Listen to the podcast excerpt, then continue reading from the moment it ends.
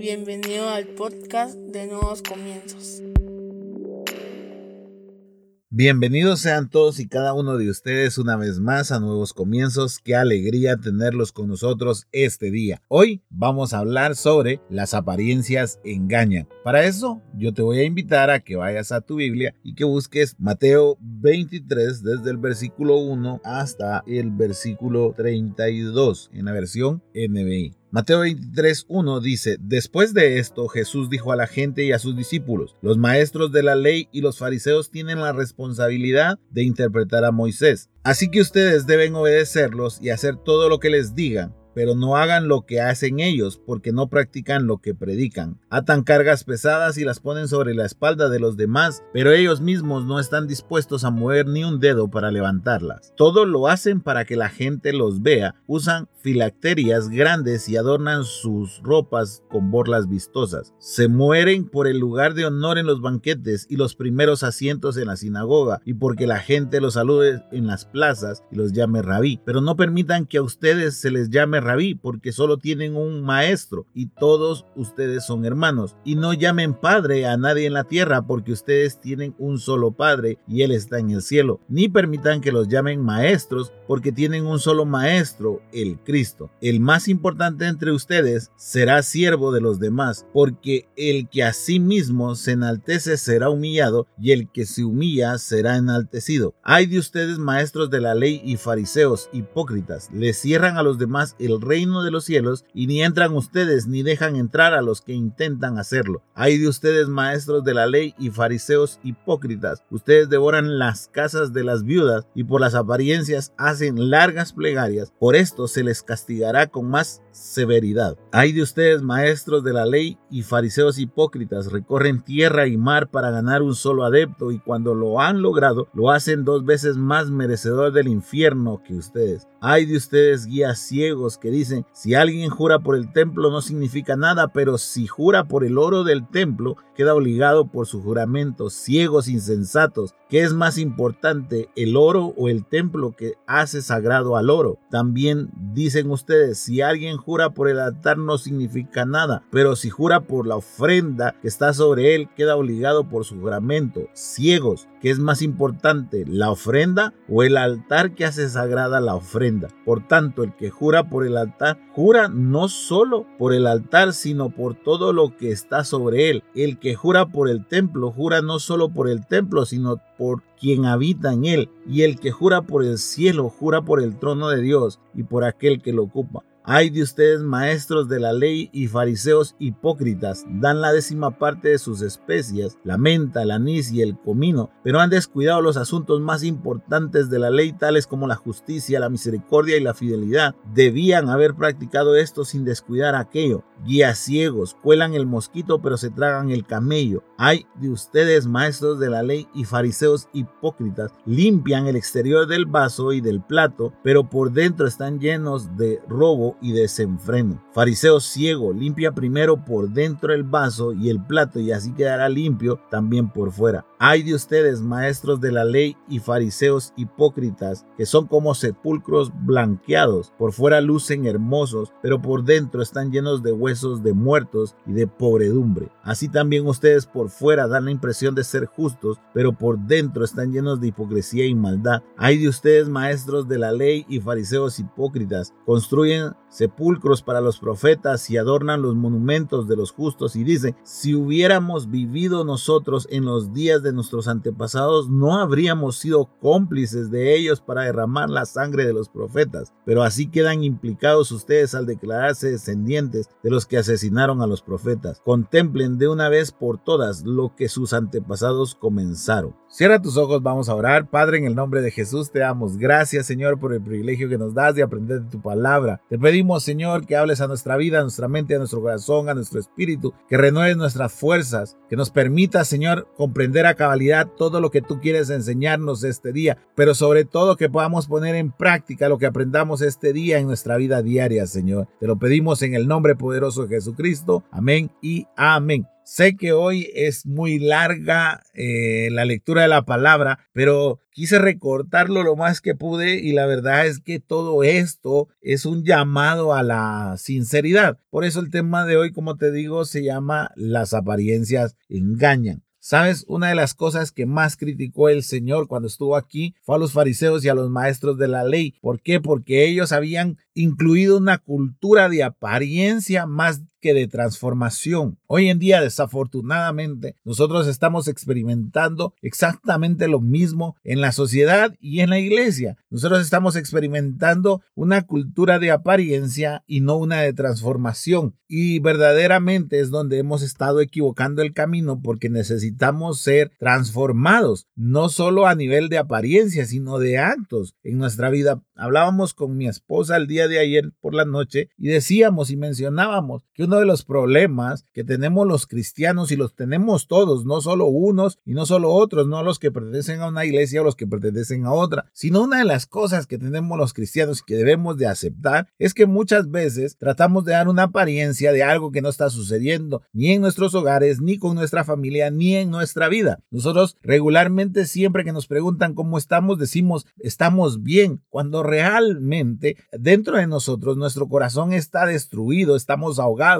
nuestro trabajo está mal, nuestras finanzas están hechas pedazos, nuestro hogar está a punto de caerse, pero por dar esa apariencia, por pensar que si nosotros decimos que estamos mal o que necesitamos ayuda, pensamos muchas veces que nos van a sacar de los ministerios, que nos van a quitar los privilegios o bien que nos van a ver diferentes porque todos parecen que viven una vida perfecta. Nosotros tratamos también de aparentar que tenemos una vida perfecta. Por eso es que hoy en día, más que nunca, más que en otro tiempo, las apariencias engañan en nuestra iglesia. Las apariencias engañan en nuestra religión. Las apariencias engañan en nuestra sociedad. Yo tengo historias e historias e historias que te podría contar de personas, de amigos y propias, en donde realmente uno por querer aparentar ser algo, se ha metido en miles de problemas. Hoy vemos uno de los temas más recurrentes que escuchamos en, en, las iglesias o en las transmisiones en vivo o en las prédicas es sobre la economía y vemos a las personas que aparentan una economía sana cuando realmente no pueden dormir a causa de que el banco los llama, tratan de huir, se cambian de casa, cambian su número de teléfono, tienen que buscar un trabajo en el que no les paguen depositándoles en el banco, sino que les paguen en efectivo con tal de que no les quiten ese dinero o no los embarguen. Pero cuando uno los ve en la iglesia, uno los ve bien vestidos, bien perfumados, bien bañados y es más, hasta invitan a todos a comer a algo con tal de guardar esa apariencia. Y entonces todo lo que nosotros hablamos sobre finanzas, todo lo que nosotros hablamos sobre las deudas, se queda en un vacío porque no lo aplicamos, no hacemos esa transformación en nuestro corazón para transformar nuestra vida. Y estamos haciéndolo muy mal. Por eso es que Jesús siempre atacó a los fariseos y a los, y a los maestros de la ley, porque ellos preferían aparentar por fuera que ser cambiados por dentro. Y todo lo que leímos al principio es un gran resumen de todo aquello que ellos estaban haciendo mal. Y algo que me llama poderosamente la atención es que dice, se mueren por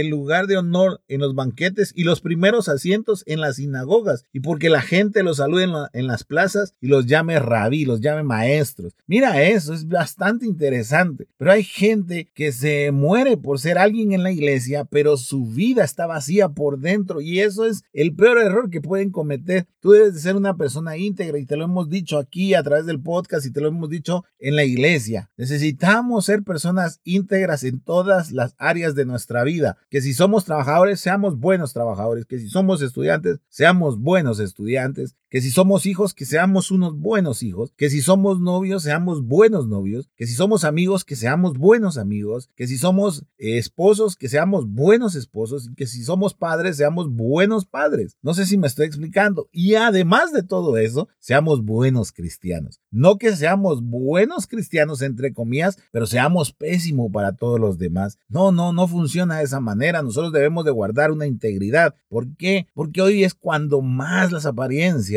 engañan. Otra de las cosas importantes que habla este pasaje entre el resumen que tengo, porque no puedo, desafortunadamente no puedo ir pasaje por pasaje, si no este podcast sería como de dos horas. Dice, y no llamen padre a nadie en la tierra, porque ustedes tienen un solo padre y él está en el cielo. Ni permitan que los llamen maestros, porque tienen un solo maestro, el Cristo. El más importante entre ustedes será siervo de los demás, porque el que a sí mismo se enaltece será humillado y el que se humilla será enaltecido. Hoy peleamos por los títulos, hoy peleamos porque nos reconozcan, hoy peleamos porque queremos aparentar ser diferentes a los demás cuando realmente todos somos hermanos. Todos le debemos el título al Señor nada más. Yo no me voy a enojar y lo he dicho miles de veces y por eso es que la gente se enoja conmigo. Yo no me voy a enojar si tú me dices pastor o no me dices pastor, me da exactamente lo mismo. No me voy a enojar a alguien, con alguien que llega a la iglesia y a uno de los servidores le, le diga solo su nombre. No me voy a enojar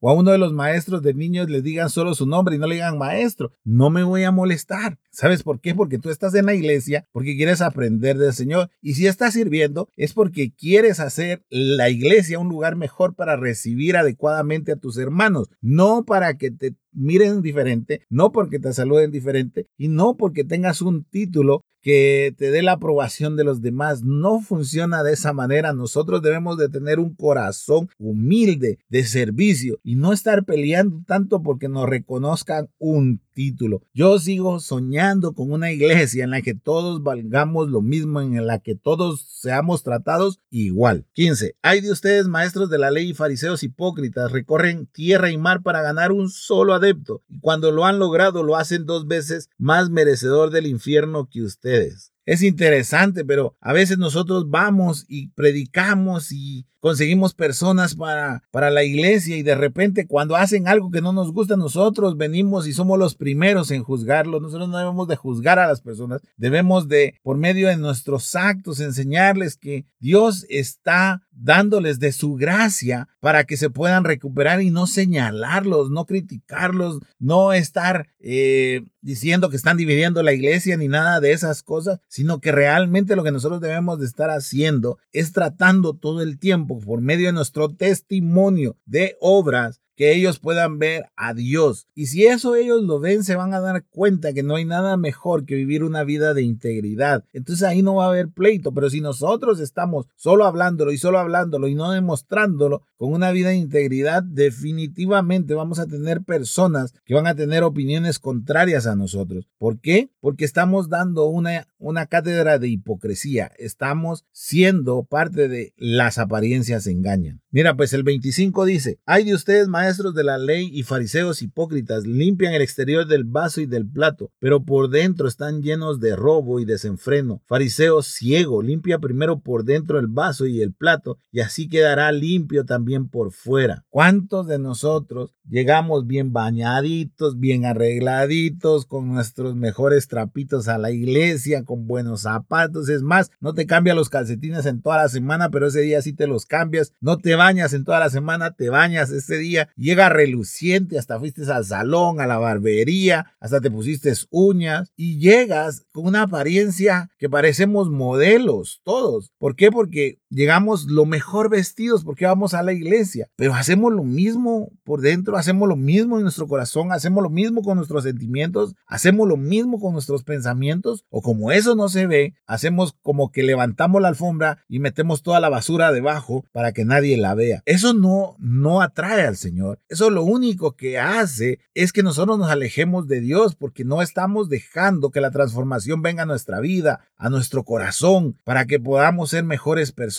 Como te digo, debemos de ser mejores en todo, pero también debemos de ser mejores cristianos. No al revés, no ser mejores cristianos y ser malos en todo. No, debemos de hacer un cambio. Y si realmente le ponemos tanto interés al exterior, pongámosle el doble de, de interés al interior, porque eso es lo que el Señor ve. Si tú eres una persona que trabaja su interior, no importa cómo te veas exteriormente, la gracia de Dios estará sobre tu vida y esa misma gracia hará que se refleje el Señor en ti y eso va a hacer que las personas te vean de una manera diferente. No solo vean que te arreglas, sino que realmente tú atraigas a las personas porque tienes al Señor en tu corazón, en tu vida y en cada obra que tú haces, tú demuestras que le perteneces a Él. Hace mucho tiempo yo estaba en la puerta de la iglesia porque me había tocado servir en la puerta de la iglesia. Y la verdad es que me encanta y a la vez no, porque no es bueno quedarse en la puerta de la iglesia porque uno puede observar la transformación de las personas cuando vienen caminando antes de entrar a la iglesia y cuando caminan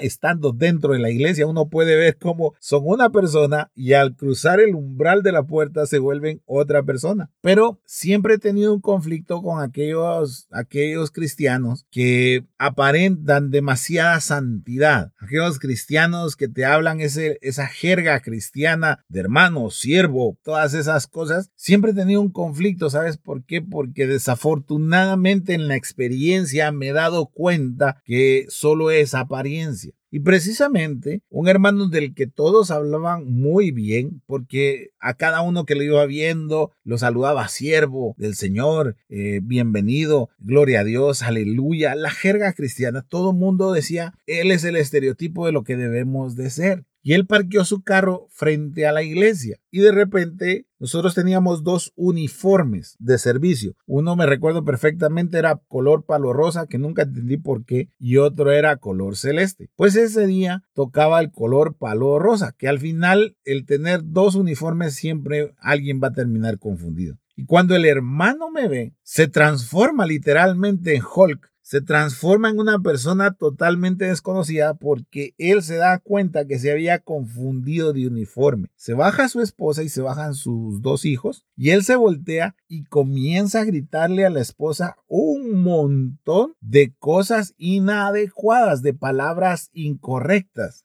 Total que la esposa comienza a pedirle disculpas, pero el hermano este no le pegó a la esposa porque no estaba cerca, sino estoy casi seguro que le hubiera pegado por la manera en la que le habló. Y en ese momento dice una expresión que no se debe decir, abre la puerta de su carro, espera que se baje su familia, se mete al carro, somata la puerta del carro y se va. Fue la última vez que lo vi. No lo volví a ver. Desde ese instante mi corazón se contrarió porque él era el prototipo de cristiano que debíamos de ser, según las apariencias, pero por un tema tan simple como que se confundió de uniforme, del color que tocaba ese día o por como él decía, su esposa le había planchado el uniforme equivocado, a partir de ese momento nunca más lo vi en la iglesia. Qué triste, porque él no había cambiado su corazón. Cuando las apariencias engañan, siempre que las apariencias estén bien, vas a estar bien. Pero en el momento que suceda algo que tú no esperabas, tú vas a renunciar completamente a todo porque solo estás aparentando. Es bastante triste. No digo criticando a este hermano, sino viendo lo que pueden hacer las apariencias en la vida de nosotros. Juan 7:24 dice, no juzguen por las apariencias, juzguen con justicia. No te sientas atraído por la,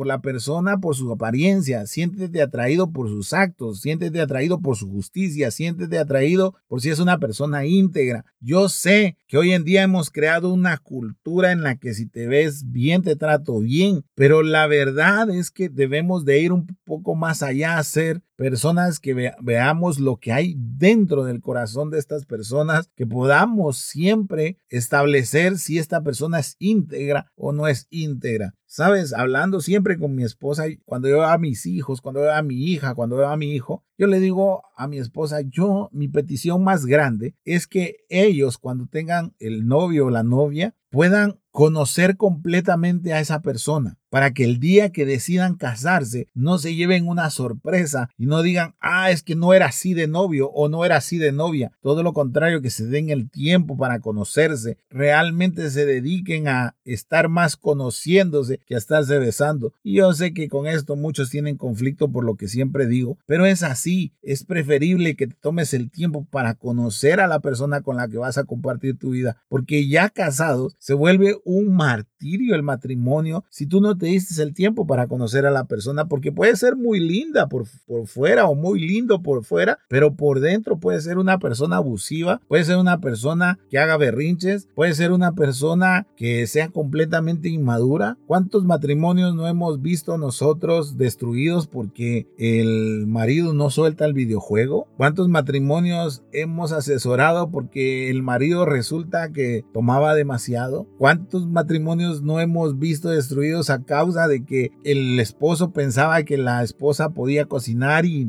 se llevó la sorpresa de que no? ¿Cuántos vimos, cuántos matrimonios hemos visto destruidos a causa de que la esposa pasa más tiempo maquillándose que con el esposo? Yo no estoy diciendo qué puede estar bueno, qué puede estar malo. Estoy hablando del conocimiento, de ir más allá de las apariencias. Si en la iglesia nosotros vendemos apariencia, en nuestra vida diaria también vamos a vender apariencia y entonces lo único que va a suceder es que las personas cuando nos conozcan se van a decepcionar. Debemos de ser íntegros en todo momento, debemos de ser personas que realmente seamos construidas de adentro hacia afuera y no de afuera hacia adentro. Primera de Samuel 16, 7 dice, pero el Señor le dijo a Samuel, no te dejes impresionar por su apariencia ni por su estatura, pues yo lo he rechazado. La gente se fija en las apariencias, pero yo me fijo en el corazón. Mira, tú puedes ser popular con la sociedad, tú puedes ser popular en tu iglesia, tú puedes tener el mejor privilegio en la iglesia, puedes tener todos los títulos que tú quieras en la iglesia, puedes tener los mejores amigos en tu vida social, puedes accesar a los mejores lugares o a los mejores puestos de trabajo según como tú te veas. Pero no vas a accesar a la vida eterna si no hay un cambio en tu corazón realmente, porque el Señor no se fija en todo eso.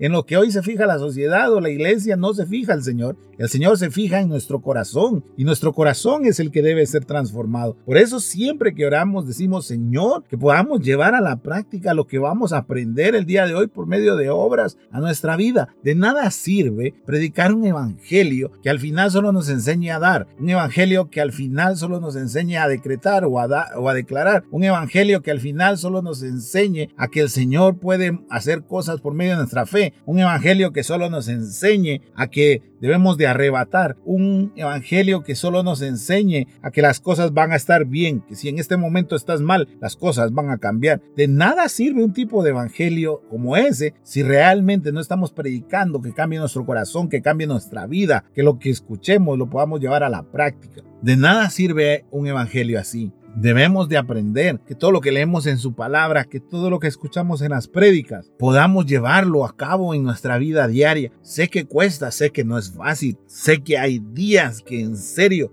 dan ganas de contestar inadecuadamente, dan ganas de buscar un conflicto, pero debes de dominarte, debes de aprender que si tú obedeces la palabra de Dios, en tu vida diaria, en cualquier aspecto, Dios va a obrar en ti. Te va a dar la gracia que a otras personas no les da. Me sorprendo cuando hablo con una persona de la iglesia y siempre me dice, me sucedió esto, me pasó esto. No tenía muchas esperanzas sobre este proyecto y de repente sucedió el proyecto. Tal persona vino a verme o vino a visitarme y me dejó esto, cabal, lo que yo necesitaba, sin que esa persona lo pida. Lo que está haciendo esta persona es que se pone a leer la palabra de Dios, se pone a interceder por cada uno de los miembros de la iglesia, por la iglesia, por cada uno de los miembros de su familia. Lo que trata es de mejorar todos los días y estar pidiendo consejo y diciendo, ¿cómo puedo hacer esto? No entiendo esta la palabra, ¿a qué se refiere? ¿Puedo orar de esta manera o no puedo orar de esta manera? Y me doy cuenta que hay una transformación en el interior de su vida que está llevándola o llevándolo a ser transformado y que el Señor vea su corazón y se deleite porque en su corazón hay verdad. ¿Cuántos de nosotros tenemos verdad en nuestro corazón y cuántos de nosotros tenemos mentira en nuestro corazón? Recuerda, las apariencias engañan, pero al único que no engañan es a Dios y es a Él al que debemos nosotros de impactar y solo lo haremos a través de lo que hay dentro de nosotros, no de lo que está afuera. No te estoy diciendo que no te cuides, no te estoy diciendo que no te vistas de la mejor manera posible para ir a la iglesia, no te estoy diciendo que no te arregles, no te estoy diciendo que no vayas al salón, que no vayas a la barbería. No estoy diciendo absolutamente nada de eso. Estoy diciendo que si hay un empeño por cuidarlo de afuera, debe de haber el doble por cuidarlo de adentro, porque en lo de adentro es en lo que se basa el Señor. Como te digo, puedes tener mucho éxito en la sociedad aparentando, pero nosotros no vivimos por la sociedad,